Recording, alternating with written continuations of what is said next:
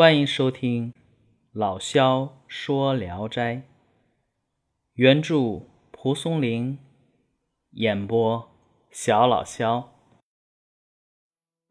今天讲的这一篇名字叫《泥鬼》。我同乡唐继武翰林，当他只有几岁大的时候啊，曾经被一位表亲带到寺庙中玩耍。唐翰林从小就胸怀坦荡，胆子很大。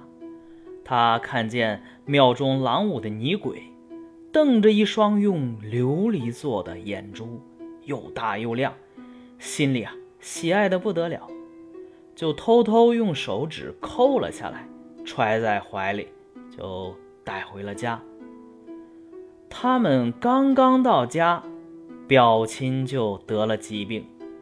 先是一声不吭，过了一会儿，他忽然坐了起来，厉声说：“为什么要抠我的眼睛？”又吵又闹，叫个不停。大家都不知道这怎么回事儿。唐继武啊，这才把自己在庙中做的错事说了出来。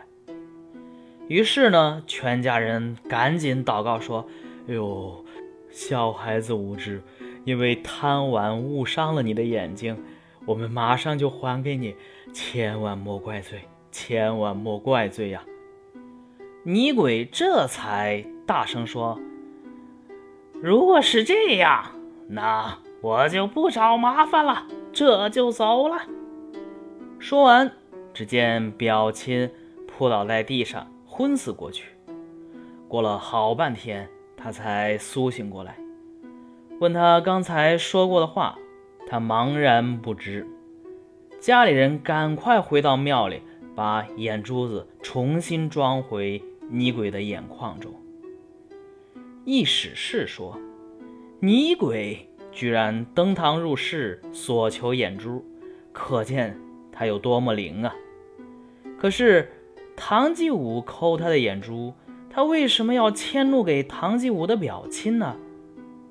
这是因为啊，唐翰林地位尊贵，而且性情刚直的缘故啊。看他后来那股子直言敢谏的能力和最后辞官归隐南山的操守，连神都惧怕他，更何况鬼呢？好，这个故事讲完了啊。有没有感觉这一篇蒲松龄？有点拍马屁的嫌疑呢。这个唐太史是何许人也呢？呃，他是为蒲松龄《聊斋志异》的作序的作者之一。蒲松龄十岁的时候，他就考中了进士。等蒲松龄十三岁的时候，他就从京师罢职，返回淄川了。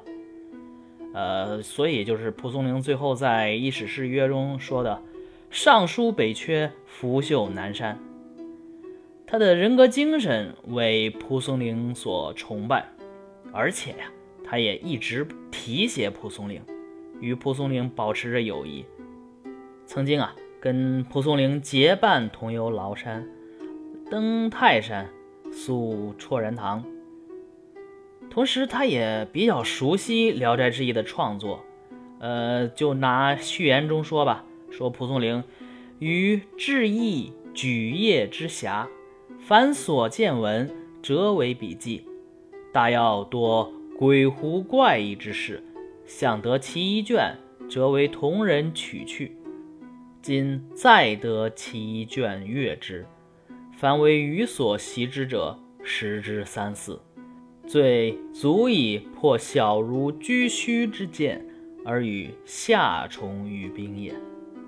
你看人家写这一个序言啊，如果把这篇序言和呃另外一篇高演的序言比较，这唐太史的序言啊写的亲切、实际啊，这应该是确实是阅读以后的感言。